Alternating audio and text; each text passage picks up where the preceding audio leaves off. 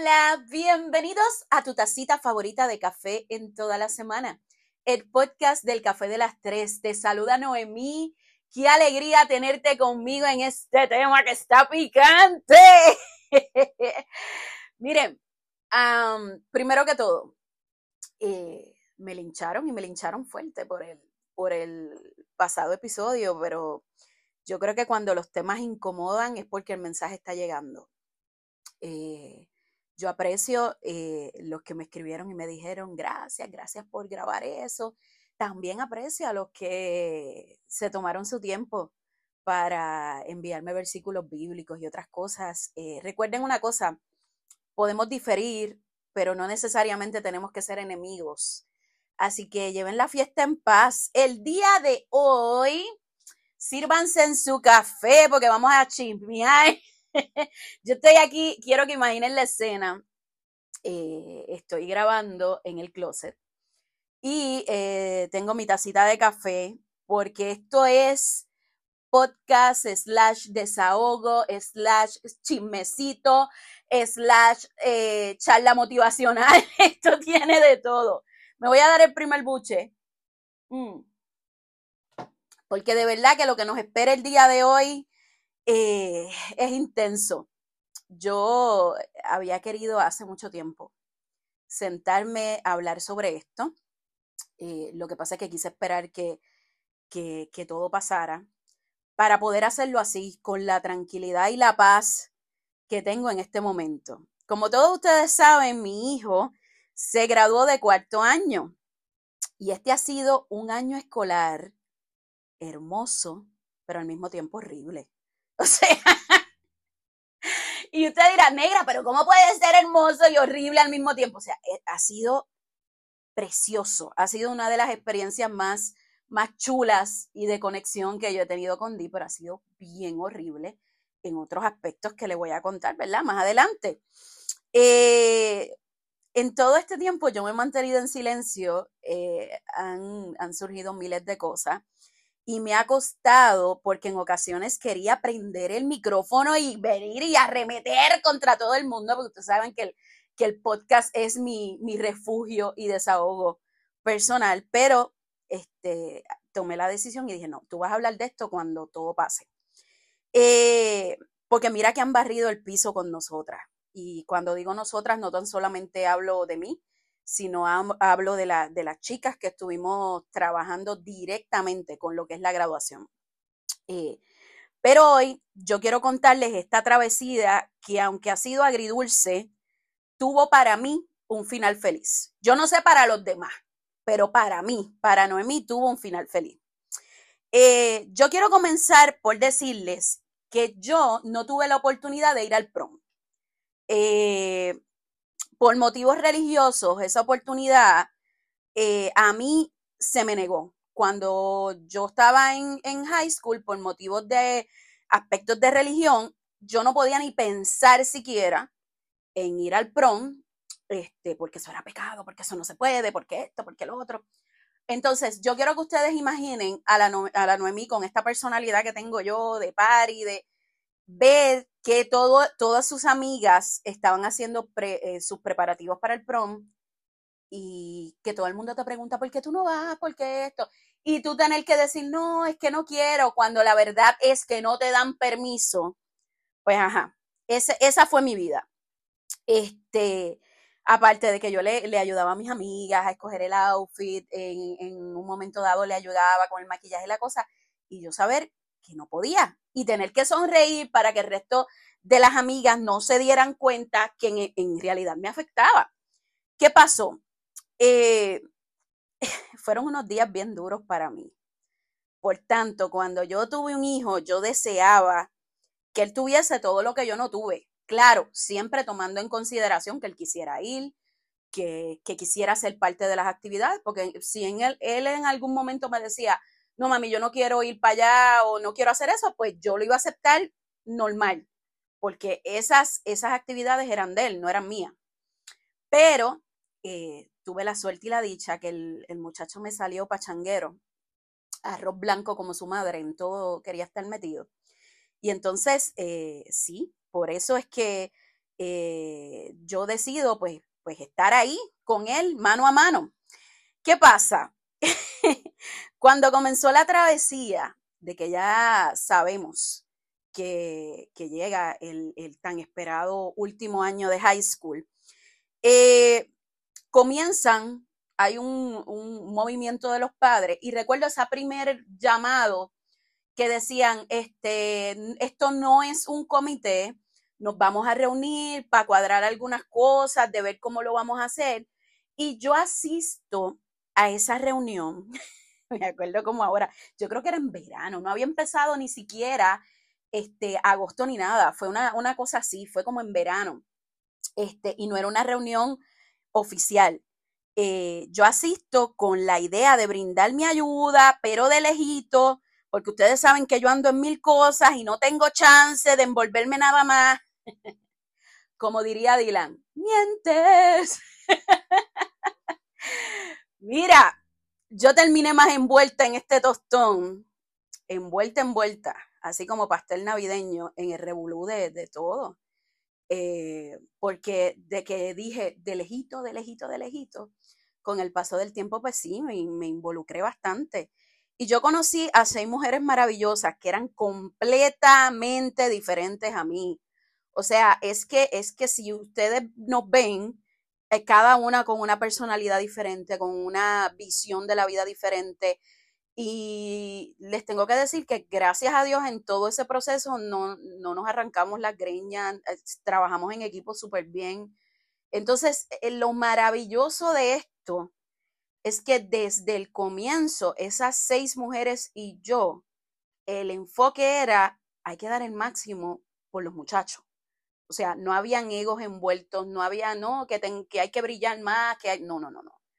Eh, el enfoque era ese. Entonces, eh, para, para, la gente que me escucha de otros lados, eh, les comento, yo vivo en un pueblo, Dylan estudia en otro.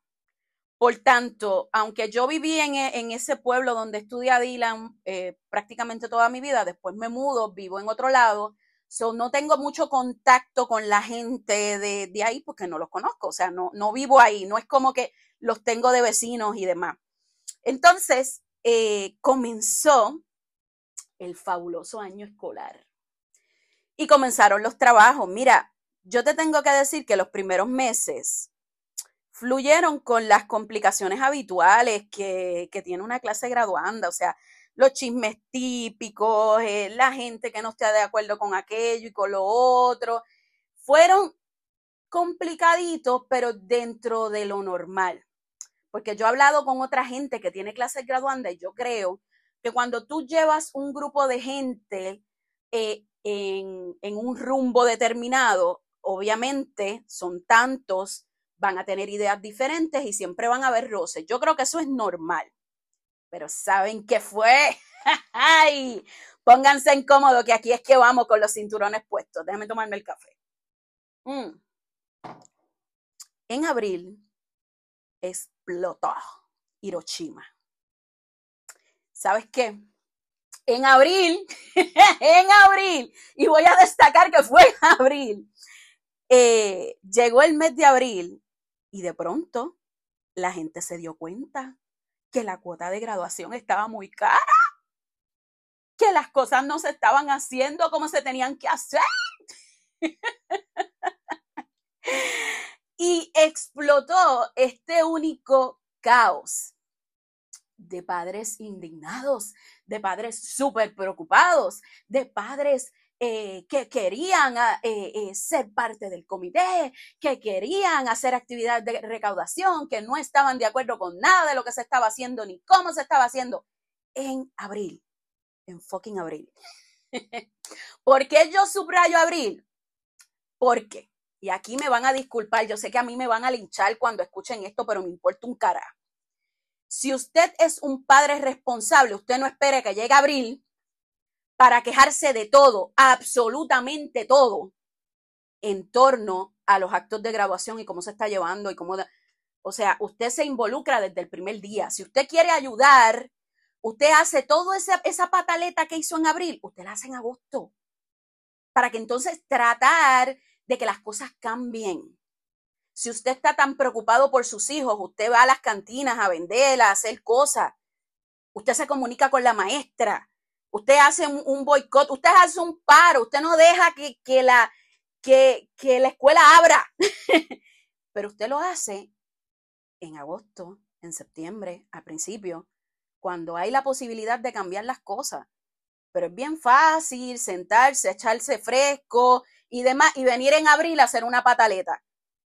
Ah, que lo estuvimos diciendo desde el principio. Yo no los vi quejándose. Porque cuando uno quiere que su voz sea escuchada, usted va por los canales correspondientes. Pero ¿saben qué pasó? Nos comenzaron a linchar por absolutamente todo.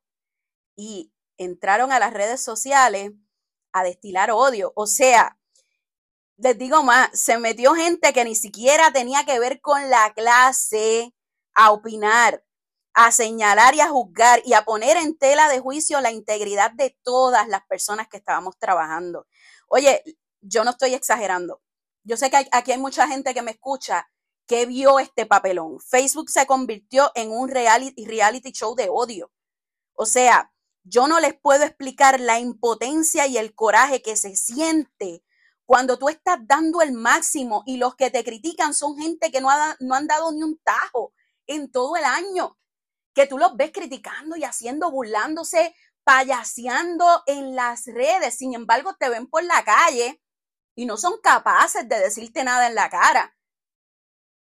Y, entonces, todo este entorno, yo creo, yo creo que aquí lo que afectó fue el, fue el asunto de las redes sociales. Cuando, cuando tú expones una situación en las redes y todo el mundo pega, sí, tú creas un marullo de odio tan y tan grande que probablemente tu intención original quizás fue ayudar o quizás fue exponer una situación que tú crees en tu opinión que se está haciendo mal o se está trabajando mal. Todos tenemos derecho a tener una opinión. Y aquí yo no vengo a santificarme ni a decir que todo se hizo bien. Oye, somos humanas y hablo de humanas porque las que estuvimos trabajando éramos mujeres. Y probablemente hubo cosas que se pudieron trabajar de otra forma, claro que sí. Pero ¿sabes qué?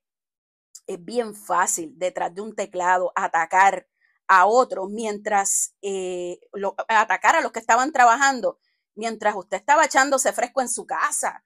Es bien fácil en abril venir a hacer una pataleta. Ah, los más indignados, los más preocupados cuando mucha gente estuvo amaneciéndose en su casa, cuando mucha gente estuvo reuniéndose, buscando cotizaciones, haciendo cosas. Ah, que yo no tengo tiempo para eso. ¿Sabes qué? Nadie tiene eh, el espacio perfecto para trabajar estas cosas. Entonces, fueron días duros porque ese abril coincidió, todo este eh, revolú explota mientras yo tengo pues un evento del trabajo este, pasando. Y a mí lo más que me dolió de todo esto, mira, yo creo que lo, lo más que me molestó es que se pusiera en tela de juicio mi integridad, porque yo soy una persona que trabajo causas sociales de toda la vida. Y yo más transparente no puedo ser. Entonces, si yo, Noemí, hubiese visto un meollo raro en la situación, la primera en denunciar soy yo, pero ¿qué pasa? Cuando uno no está ni de cerca involucrado con las cosas que pasan, es bien fácil decir, ah, ahí hay un chanchulleo, ahí es... es bien fácil. Y es bien fácil llevar y traer información a medias y crear una bomba que afecta directamente a los hijos de las mamás del comité. Y en eso, en eso, en eso precisamente es lo que yo quiero enfocar esto a veces el odio de los adultos por diferentes cosas, por el tirijala, por el lleva y trae, se lleva enredado a los menores. Y no estamos viendo que, que porque tener estas luchas vacías y estúpidas, a quienes estamos dañando es a los muchachos. Entonces, ¿cuál era el plan a seguir? ¿Qué vamos a hacer? Explota todo este revolú, nos están pelando en las redes, eh, en, el pueblo dicen que estamos haciendo esto, nosotros estamos claros que no lo estamos haciendo, pero tampoco tenemos que estar dando comunicados de prensa informándole a gente que no tiene un cara que ver y están metidos de presentado, porque esa es la verdadera, están metidos de presentado donde nadie los llamó. Y sigo diciendo, eh, si hubiese una preocupación real y genuina de los padres, tú no esperas abrir para hacer el papelón. Ah, no, que nos dimos cuenta tarde, fantástico. Ve por los canales pertinentes y no utilices las redes para dañar a otro. Pero bueno, ¿cuál fue el plan a seguir? Teníamos que meter mano y demostrar que nuestro interés, principal era el disfrute de los muchachos. ¿Y por qué yo grabo este podcast? Mano, porque a lo mejor tú estás pasando lo mismo, ya sea con tu familia, ya sea en el trabajo, ya sea eh, porque eres la cabeza de cualquier proyecto de, de interés social y tú sientes que tú estás nadando contra la corriente, que das lo mejor de ti y la gente no lo valora. Entonces, en este punto, tú tienes dos cosas que hacer, dos caminos por donde seguir. El primero, lo puedes dejar todo. Oye, yo no juzgo a nadie que lo deje todo, porque yo creo que en ocasiones la carga emocional es tan pesada y tan fuerte que hay gente que simplemente no puede continuar y dicen, no, hasta aquí llegué yo. Y eso es sano y saludable, que tú reconozcas tus propios límites y digas, yo me estoy enfermando, yo no puedo más hasta aquí.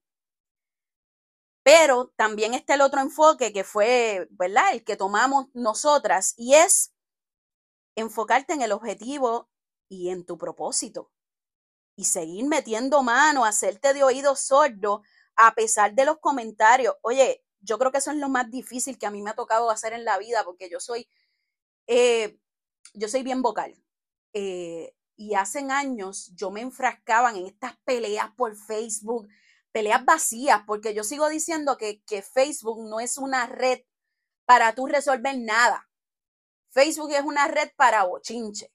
Entonces, hace años yo caía en estas peleas chiquitas de tú me dices, yo te digo, tú me dices, yo te digo, y no llegaba nada. Entonces, yo creo que por mi tratamiento de ansiedad, una de las cosas que yo agradezco es aprender a escoger mis batallas. Y me ha costado porque yo, yo, eh, hubo muchas lágrimas. Y eso que les tengo que decir, eh, yo no era ni la presidenta del comité ni nada, o sea, yo era una colaboradora.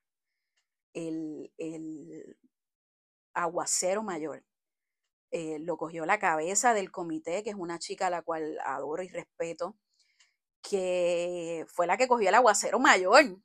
Y, de verdad que tengo que, que decir que el temple con el que manejó esto eh, fue fuerte. O sea, ella decidió, dijo, pues vamos a seguir metiendo mano, vamos a seguir metiendo mano. Entonces, esa, esa parte tan frustrante y dura, pocos entenderán eh, lo que se siente trabajar con amor, con presión, para que algo salga bien y que la gente, cuando se den las actividades, no vayan en plan de disfrutar, vayan en plan de criticar y joder. Y me disculpan la palabra, pero es que es así. Mano, estas mujeres llegaban a los sitios, abrían la puerta del carro, no hacían nada más que poner el taco en el parking y enseguida, ¡esta porquería! Para esta se recogieron los chavos, para esta les dio el presupuesto, para a toda boca y lo escuchaban los nenes, lo escuchaban todo el mundo, ni siquiera entraban al lugar y ya estaban criticando, porque no había esa visión, esa apertura de voy a disfrutar los momentos con mi hijo, voy a ser parte de lo que será algo que mi muchacho va a recordar el resto de mi vida. No, voy a joder y voy a criticar porque estoy, estoy inconforme con todo lo que se ha hecho y como estoy inconforme, todo, absolutamente todo lo que se ha hecho lo voy a criticar. Entonces, eh, por eso es que es tan importante encontrar el enfoque, porque cuando eh, tu, eh, tu mundo se sacude y tú sientes que tú estás recibiendo ataques de todos lados, de todos lados, tu enfoque debe ser, ok, ¿por qué yo estoy haciendo esto? Y me pasó, me pasó muchísimas veces cuando, cuando las cosas se ponían intensas, yo, ok, no a mí, enfócate. ¿Qué tú quieres? Pues mira, que esto sea un éxito para que no tan solo Dylan se lo pueda disfrutar, para que todos los muchachos de la clase puedan tener una experiencia única y se lleven este recuerdo por el resto de su vida. Eh, te pueden destruir de mil maneras, incluso pueden poner en tela de juicio tu integridad, pero si tú estás claro en lo que te motiva, oye, esa gente seguirá hablando paja, pero tú vas a seguir trabajando trabajando y trabajando y nada te va a desenfocar. El pasado jueves fue el prom. Y para mí, yo no sé, quizás otra gente pueda tener otra visión. Para mí fue una noche mágica. Verlos a todos tan hermosos. Ay, se me quiebra la voz, perdón, perdón. Ver a todos los muchachos tan hermosos, las niñas bellas, o sea, parecían todas princesas. Ver todo después de tanto sacrificio, ver que ellos estaban disfrutando la actividad fue indescriptible. Claro, siempre tuvimos la gente que, se, que, que solo fue a sentarse a criticar y a, y hablar barbaridades. Claro que sí, claro que sí, pero, pero fue, yo les diría que el 3 o el 4%, seguro que sí. El resto de la gente fue a, vacilar, a pasársela bien y a disfrutar con sus hijos. ¿Saben qué es lo más curioso? Que además de que los muchachos lo pasaron increíble, eh, ellos se gozaron la noche como nunca y hasta los hijos de, del bien llamado comité de odio, los hijos de esa gente gozaron en cantidad. Y eso nos da una satisfacción tan y tan grande. De hecho, dos o tres de, los que nos pelaban como, como mandarina en todos lados, porque se paraban en, en, cualquier rincón del pueblo a pelarnos, también estaban allí dándose la bailadita y la gozadita y toda la cosa. Para mí fue una noche mágica, este, que también tuvo sus cositas que probablemente es bien difícil complacer a todo el mundo, ¿verdad? Y cuando tú trabajas con tanta gente, pues siempre hay cosas que, que, que fulano no le van a gustar y a sutano sí. Esas cosas ¿verdad? Son normales. Pero el enfoque principal eran ellos. Y si ellos estaban felices, la actividad fue un éxito. Eh, curiosamente, yo me disfruté eso. Es que yo no les digo, yo me bailé todo eh, y gocé con una felicidad tan indescriptible de ver el trabajo hecho, de decir, aquí estamos, se graduaron los muchachos de cuarto año, y, lo logramos hacer por encima de viento, marea y lo que fuera. ¿Saben una cosa? El otro día, cuando, cuando estaba sonámbula tomando mi, tacita de café por la mañana, bien importante, al otro día también descubrí que yo estoy vieja para este pachangueo y las cosas. Amanecí que me dolía todo. Pero entonces al otro día, yo estoy tomándome mi tacita de café y Dylan se acerca y me dice, Ma, gracias por todo lo que ustedes hicieron por nosotros. Mira, mi corazón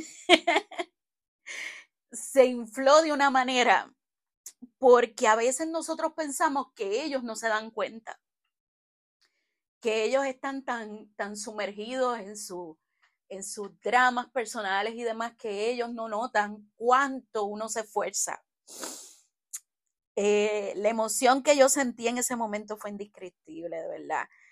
Eh, porque en efecto, ellos están pendientes, ellos están ahí viendo cómo manejan los conflictos, viendo cómo te sobrepones ante la crítica. Y aunque sean casi adultos, tú eres su modelo a seguir. Entonces, hoy ya todo ha terminado, quedan algunas cositas todavía pendientes con los graduandos pero ya lo más fuerte pasó. Y yo me llevo la satisfacción de que en 20 años, si yo estoy viva, yo no me voy a acordar de todas las que estaban criticando que si las flores de muerto, ese, ese tengo que decirles porque, ajá. Miren, hubo un, un asuntito con las flores de la graduación que nosotros pedimos las flores de una forma y cuando las llevaron, pues no eran, o sea, de alguna manera la información eh, se, se confundió y las flores que llegaron, pues no eran, eran unas flores blancas que las primeras que dijimos, diablo, esas flores están bien feas y parecen flores de muerto, fuimos nosotras. ¿Qué pasa? Nos pelaron, como tú no tienes idea, con las flores de muerto, para aquí, para allá, que son, que mira para allá, que cómo escogieron eso. Y realmente, pues no fue un error de nosotros. Entonces, yo no me voy a acordar, o quizás sí me acuerde, de las flores de muerto. Yo me voy a acordar de lo feliz que fue mi hijo en todas sus actividades. Eh, yo me voy a acordar que yo le di la oportunidad de tener lo que yo no pude tener. Así que mi consejo para todo aquel que tenga hijos próximos a graduarse, para todo aquel que esté pensando en involucrarse en algún proyecto, ¿sabes qué? No tengas miedo, involúcrate. No seas parte del rebaño que critica y no da un tajo. No existe una vida tan complicada que no te permita sacar un ratito para tu hijo. Eh, y te lo dice alguien que está en 40 cosas al mismo tiempo. Miren, no, y no es por roncar de la más ocupada. Eh, solo la gente que me conoce eh, día a día sabe cómo es mi ritmo de vida. Que a veces me toca hacer una agenda para sacar tiempo para mami, para sacar tiempo para lo otro, porque yo quiero cumplir con todos. Pero no importa cuán complicado sea, el tiempo que tú eh, dediques a tus hijos, a sus actividades, es una inversión. No es tiempo perdido, es una inversión. Y créeme, ellos te lo van a agradecer, aunque no sean tan comunicativos como Dylan, que todo lo dice y, ¿verdad? Y, todo lo expresa. Y yo estoy tan agradecida de que sea así. Aunque ellos no sean tan comunicativos, ellos te lo van a agradecer. Entonces, ¿sabes algo? Criticarlo hace cualquiera meter mano son otros 20 pesos. Meter mano es otro nivel de paternidad y maternidad. Yo quiero recordarles que los hijos son un reflejo de sus padres. Entonces procura que los tuyos reflejen amor y servicio a otros.